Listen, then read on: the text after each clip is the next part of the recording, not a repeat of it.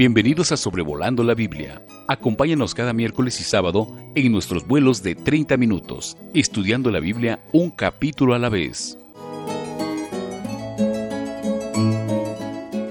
Hoy es primero de enero del 2022 y deseamos aquí, por parte de los que colaboramos con el trabajo que se hace con Sobrevolando la Biblia, que este año pueda ser un tiempo de bendición para usted.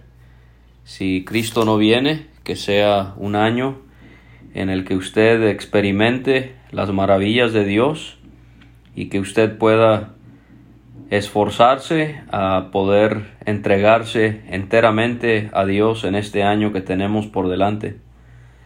Antes de ir al pasaje que nos corresponde para el día de hoy, pensando en el inicio de otro año, quería compartirles una lectura que considero es apropiada para este año que inicia. Dice el Salmo 145, Te exaltaré mi Dios, mi Rey, y bendeciré tu nombre eternamente y para siempre. Cada día te bendeciré y alabaré tu nombre eternamente y para siempre. Grande es Jehová y digno de suprema alabanza, y su grandeza es inescrutable. Generación a generación celebrará tus obras y anunciará tus poderosos hechos. En la hermosura de la gloria de tu magnificencia y en tus hechos maravillosos meditaré. Del poder de tus hechos estupendos hablarán los hombres, y yo publicaré tu grandeza proclamarán la memoria de tu inmensa bondad y cantarán tu justicia. Clemente y misericordioso es Jehová, lento para la ira y grande en misericordia. Bueno es Jehová para con todos, y sus misericordias sobre todas sus obras. Y usted puede leer el resto del salmo que podemos relacionarlo con el inicio de otro año y que las palabras de David, inspiradas por el Espíritu Santo, puedan ser su experiencia y la de nosotros también. Hoy corresponde considerar el capítulo 17 de Números en este episodio número 136 de Sobrevolando la Biblia. Y queremos detenernos un, un momento y poder al contemplar un año que está por delante en relación a, a este proyecto en sobrevolando la Biblia, en primer lugar darle gracias a Dios por su ayuda en cada uno de los episodios compartidos eh, durante el año 2021, también por todas las oraciones que ustedes elevaron a nuestro favor eh, y también todos los mensajes, todas las muestras de apoyo y de ánimo, todo esto es de gran bendición para nosotros. Y les pedimos que para el 2022 que podamos repetir eso, que ustedes puedan orar por nosotros al considerar cada capítulo de la Biblia y también valoramos mucho que en este año puedan eh, interceder por nosotros en la presencia de Dios porque vana es la ayuda del hombre. Lo que necesitamos es que Dios sea el que nos ayude. Gracias a Dios, sobrevolando la Biblia, llega a varios países del mundo. Eh, eh, solo en el podcast Sobrevolando la Biblia tiene más de 10.000 descargas. Eso no es eh, contando todos aquellos que lo reciben por Signal, Telegram o WhatsApp. Así que necesitamos que Dios nos apoye, nos dirija para que su palabra pueda ser bendecida para su gloria y su honra. No es para algo que nos beneficie a nosotros. Nosotros solamente somos canales que Dios ha escogido para poder difundir su palabra de esta manera. Nosotros somos como usted. Eh, escuchaba una frase que me llamó mucho la atención que es tan cierta que hombres grandes en las cosas de Dios no existen. Solo existen hombres débiles, pequeños, eh, insensatos, pero sí existe un Dios grande que ayuda a hombres a poder llevar a cabo su obra. Entonces toda la gloria realmente debe ser dada a nuestro gran Dios.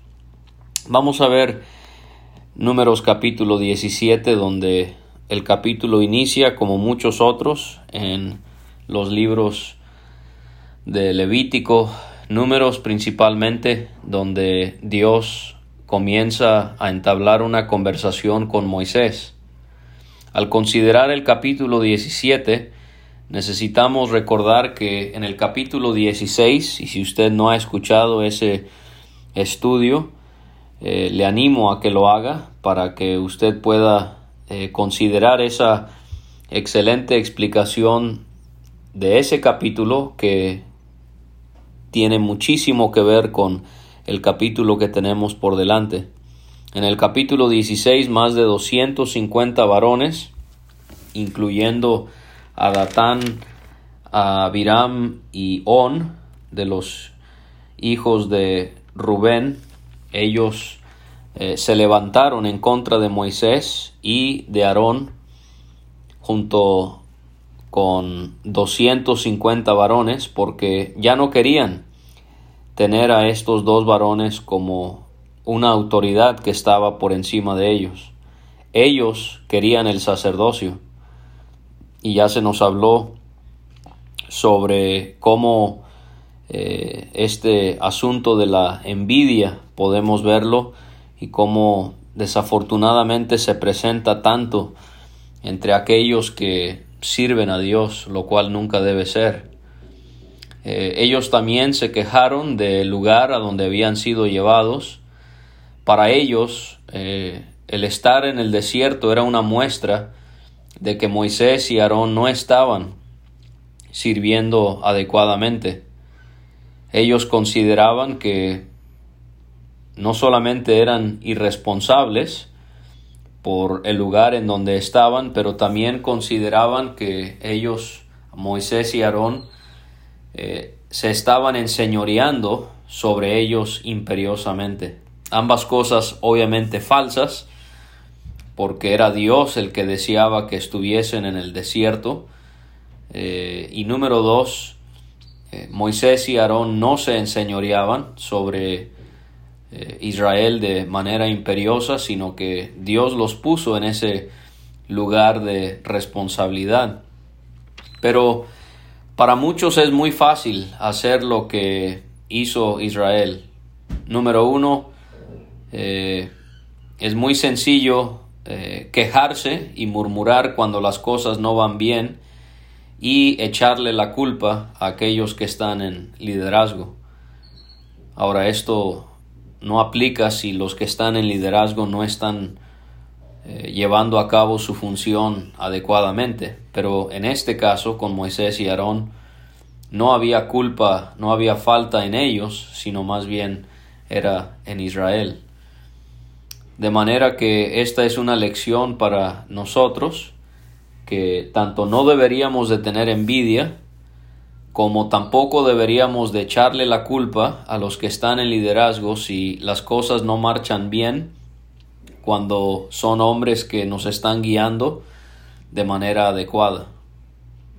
En este mismo capítulo, el capítulo 17, podemos notar que el objetivo de este capítulo lo, lo vemos en el versículo 5, porque dice ahí, mostrará Jehová quién es suyo y quién es santo, y hará que se acerque a él, al que él escogiere, él lo acercará así. Ese es el propósito del capítulo 17.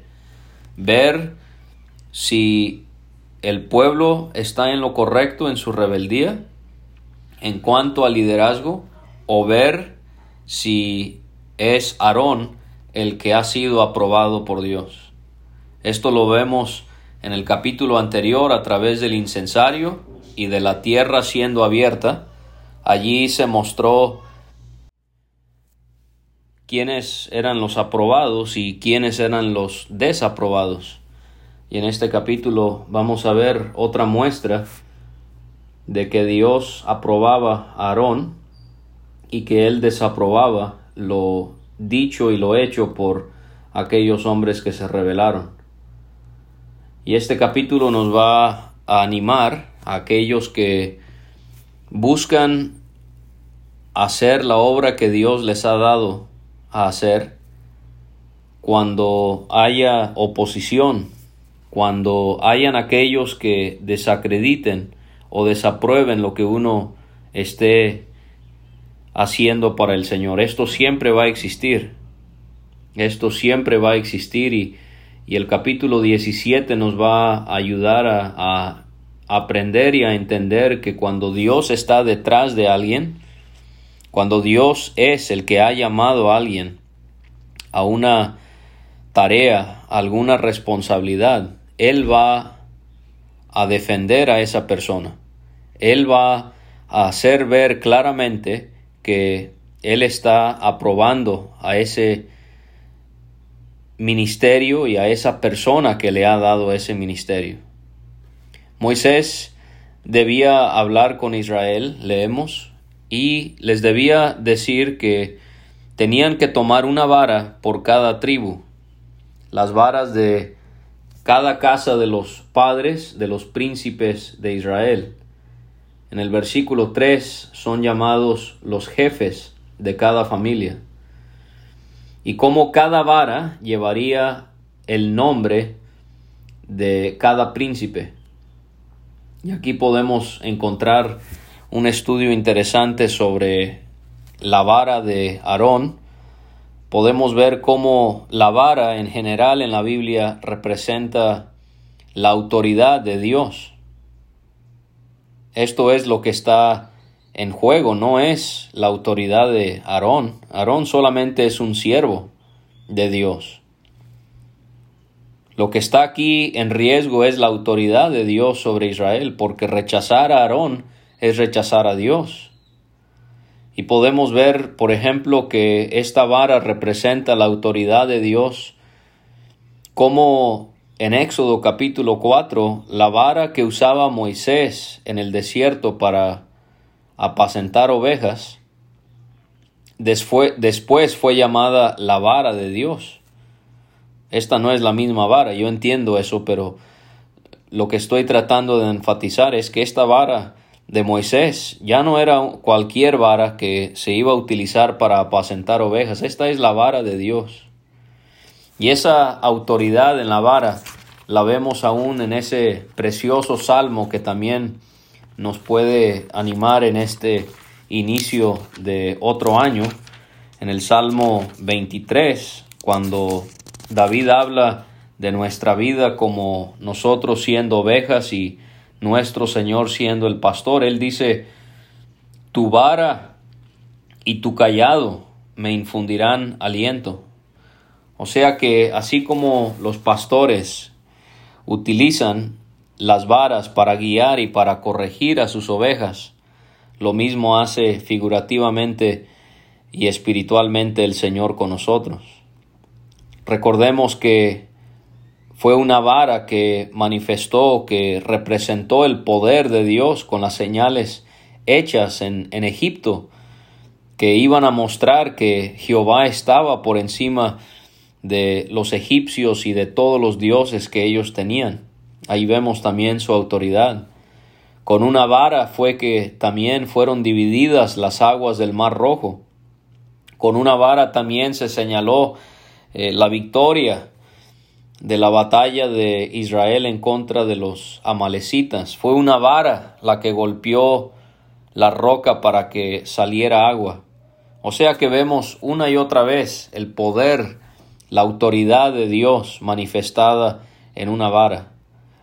Ese tipo de lenguaje de la vara y de la autoridad de Dios lo vamos a encontrar más adelante en la palabra de Dios.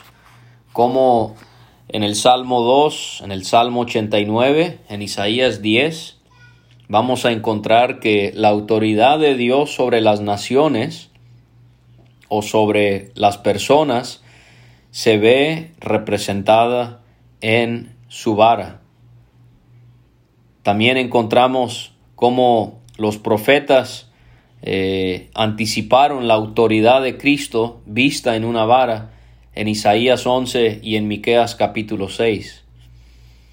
El apóstol Pablo, cuando él necesita corregir a las iglesias, él también utiliza la metáfora de la vara para hablar de la corrección que necesitaban por causa de su desobediencia. Esto lo vemos en el capítulo 4 de Primera Corintios.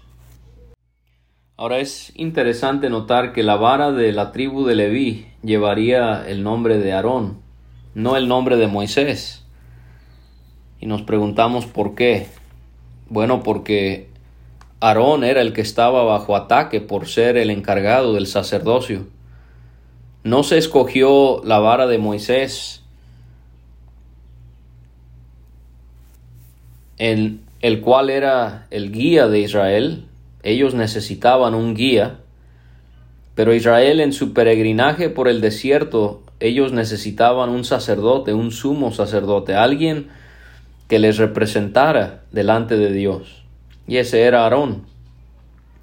Y de manera similar en nuestra vida, en nuestro peregrinaje, en este mundo también desértico, nosotros necesitamos un guía, es Cristo, pero también necesitamos un sumo sacerdote, alguien que pueda representarnos delante de la presencia de Dios.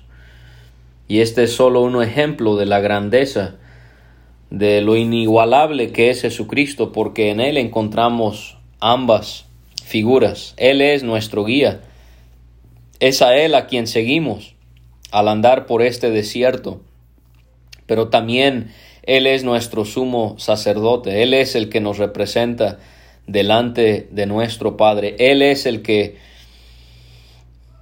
nos socorre en aquellas tentaciones y aquellas pruebas que podemos tener. Y estas varas debían ser puestas en el tabernáculo delante del testimonio. Es llamado aquí el tabernáculo de reunión. Esto enfatiza el deseo que tenía Dios de habitar entre su pueblo y de tener comunión con ellos. Y el testimonio aquí se está refiriendo al arca del pacto y al propiciatorio en el lugar santo. Y era en la presencia de Dios donde se iba a determinar quién tenía la razón, si los que desaprobaban a Aarón o si era Aarón el que era aprobado por Dios.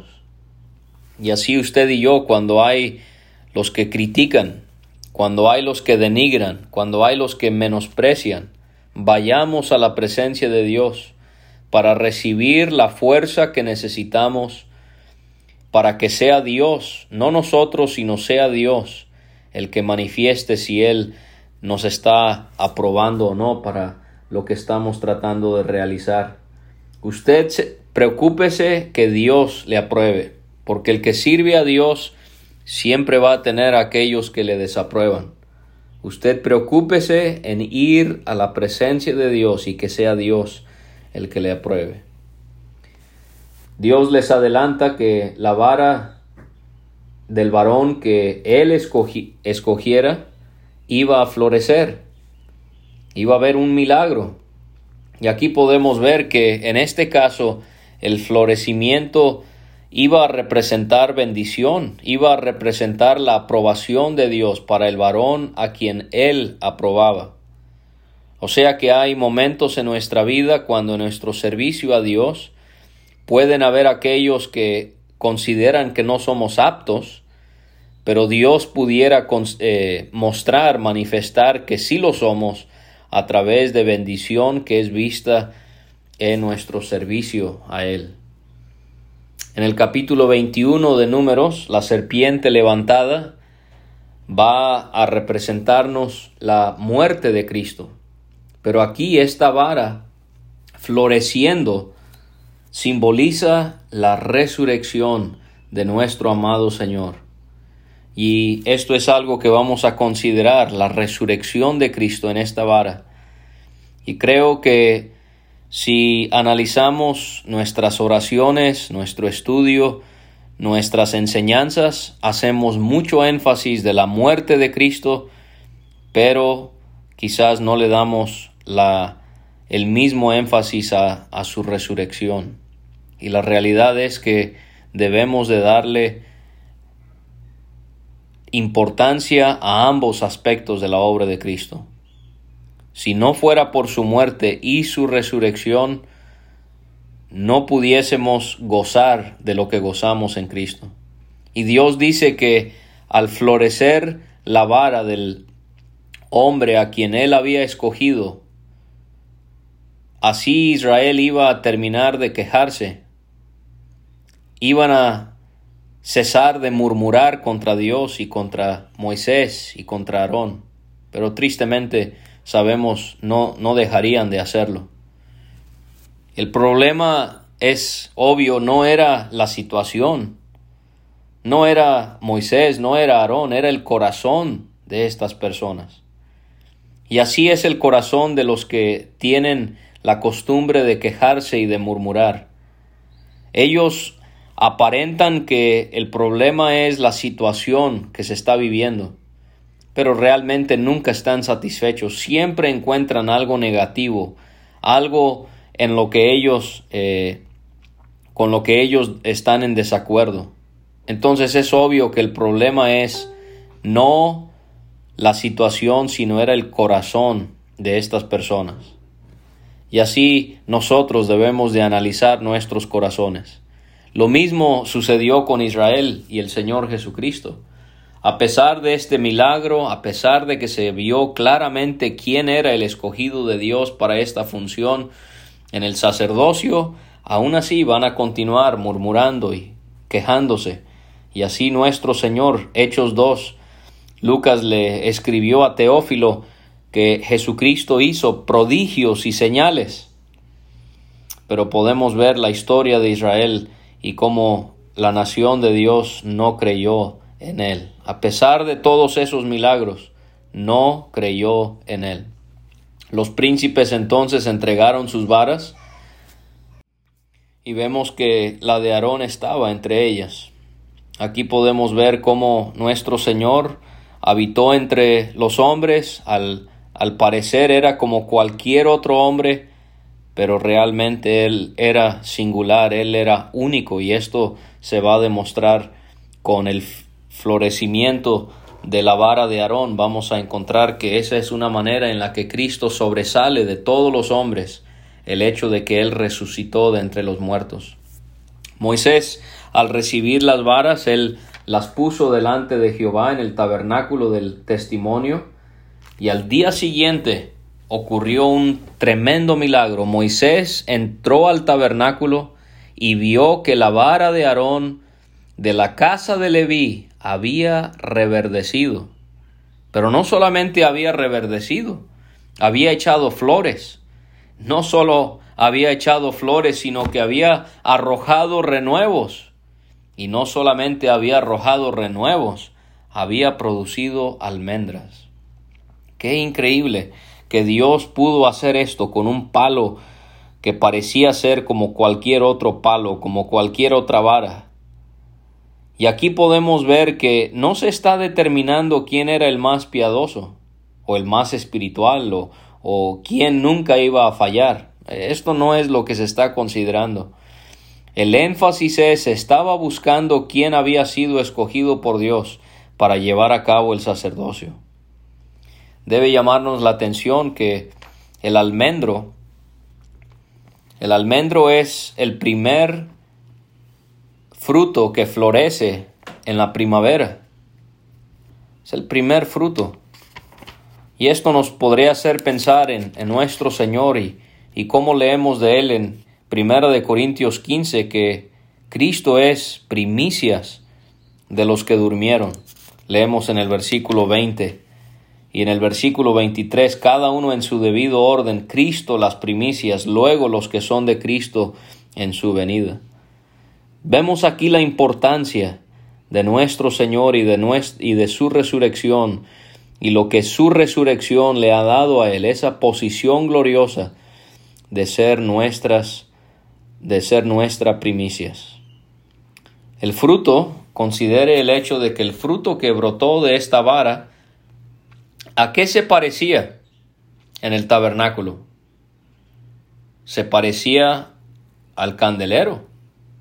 O sea que quizás esta era una manera en la que Dios estaba señalando a través de este milagro que así como la vara de Aarón había arrojado este fruto, esto mismo lo podemos ver en el candelero que representa el ministerio que Aarón llevaba a cabo en el tabernáculo. ¿No ve?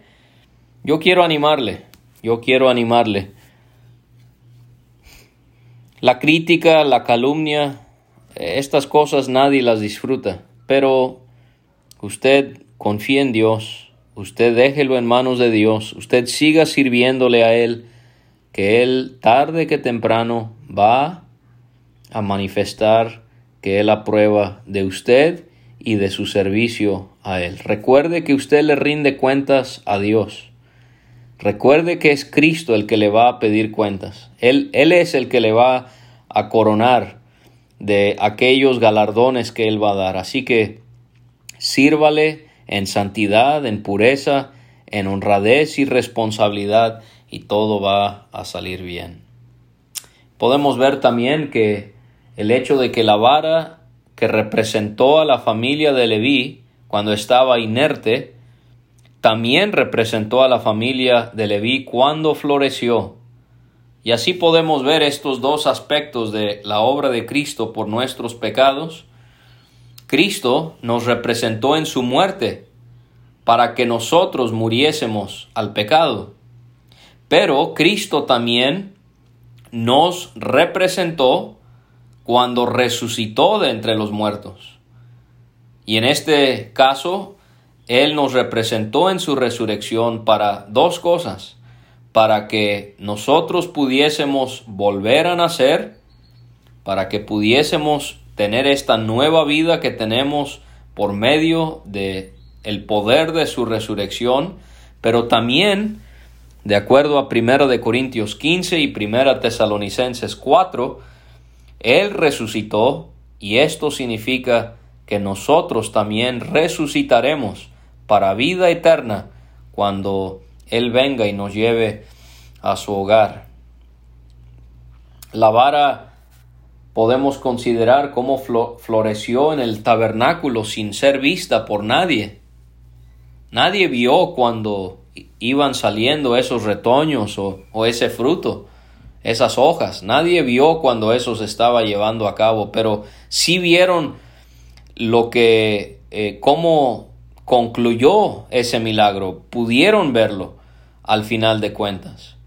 Y así con nuestro Señor Jesucristo, ahí en esa tumba, nadie sino solo su Padre vio lo que se estaba llevando a cabo, pero el hombre sí vio la evidencia de que él había resucitado. Aquellos que habían sido sus discípulos, a muchos de ellos el Señor se les apareció durante cuarenta días para mostrar que realmente él sí había resucitado. Moisés entonces sacó las varas, ellos no podían entrar, él sacó las varas para mostrárselas. Podemos considerar cómo este milagro únicamente es mencionado en el libro de números, donde se enfatiza otra vez a Israel peregrinando por el desierto. Y en nuestro peregrinaje, en este mundo tan desértico, tan vacío, tan falto de todo lo que nosotros como creyentes realmente necesitamos, ¿en qué tenemos que poner nuestra atención en este año 2022? ¿En qué debemos de enfocar nuestra atención? Bueno, quizás Efesios 1 nos puede ayudar.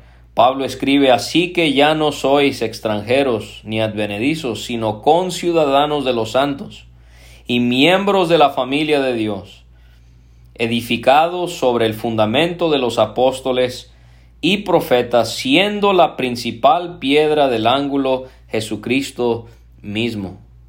Y podemos ver, perdón, estaba leyendo en el capítulo 2, es el capítulo 1, como dice ahí, cuál la supereminente grandeza de su poder para con nosotros los que creemos según la operación del poder de su fuerza. Pero ¿en quién encontramos esa fuerza? La cual operó en Cristo, resucitándole de los muertos y sentándole a su diestra en los lugares celestiales. En versículo anterior, a donde empezamos a leer en el 18, alumbrando los ojos de vuestro entendimiento para que sepáis cuál es la esperanza a que Él os ha llamado y cuáles las riquezas de la gloria de su herencia en los santos. Así que es en el Cristo resucitado que tenemos que enfocar nuestra mirada, no en este mundo, en el Cristo resucitado y en Él tenemos la garantía de que Él nos ayudará a lo largo de nuestro peregrinaje en este mundo, pero aún mejor, Él nos tiene un futuro glorioso eh, que nos espera, que incluye su venida, nuestro arrebatamiento, nuestros cuerpos glorificados, transformados, el hecho de que reinaremos con Él, el hecho de que estaremos con Él para siempre. Así que Moisés sacando las varas para mostrárselas a los israelitas, así nosotros podemos contemplar a nuestro Señor resucitado y todos los beneficios que eso trae a nuestras vidas. Ellos vieron entonces que habían estas pruebas convincentes de que Dios había aprobado a Aarón a través del milagro. Vieron once varas sin vida y vieron una con abundancia de vida. Otra vez, ese es Cristo en Hechos 1.3, apareciéndosele a sus discípulos por cuarenta días, dando pruebas convincentes de que Él realmente había resucitado. La vara de Aarón había, debía ser regresada delante del testimonio para que fuese de señal a los israelitas que habían sido rebeldes. Esto concuerda eh, con lo escrito en Hebreos capítulo 9 y versículo 4, encontramos allí que dice la palabra de Dios, el cual tenía un incensario de oro y el arca del pacto cubierta de oro por todas partes, en la que estaba una urna de oro que contenía el maná, la vara de Aarón que reverdeció y las tablas del pacto. Y cada una de estas tres cosas representaban el pecado de la nación. Cuando Dios miraba el arca, él veía estas tres cosas que representaban cómo Dios, cómo Israel había defraudado a Dios. Aquí vemos en la vara fue por rebeldía hacia la autoridad que Dios había puesto. En las tablas de la ley ya sabemos lo que ocurrió con el becerro de oro y esas tablas siendo las primeras siendo eh, quebradas, pero también con el maná, como el pueblo renegó y murmuró. Pero la misericordia de Dios, cuando Dios miraba cada año en el Yom Kippur, en el día de la expiación, cuando sangre era rociada sobre el propiciatorio, esa sangre cubría aquellas cosas que manifestaban el pecado de la nación de Israel. Y así nosotros hemos encontrado aún más gracia, porque la sangre de Cristo, directamente la de Él, ha quitado cada uno de nuestros pecados. Y esa vara que había reverdecido con su fruto, con sus hojas, con sus retoños, fue puesta en el arca del testimonio. Este es Cristo en el cielo glorificado y el fruto que Él brinda, que Él muestra, que Él produce al ser nuestro sumo sacerdote. Y de esta manera, dice Dios, al meterlo en el arca dejarían de quejarse para no morir. Moisés cumplió con todo esto y los israelitas se acercaron a hablar con Moisés y ellos estaban compungidos de corazón por su pecado y ellos confesaron, somos muertos, perdidos somos y todos nosotros somos perdidos. Y también dijeron, preguntando, ¿acabaremos de perecer todos?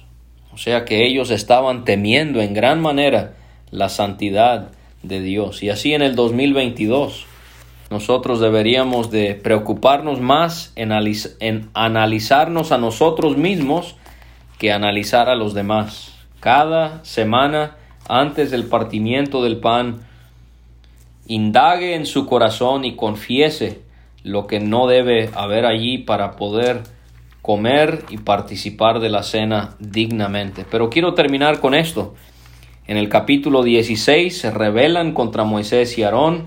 En el capítulo 17 de Números, Dios manifiesta quién es el varón que él ha escogido. ¿Y qué vemos en el capítulo 18? Dios hablándole a Aarón.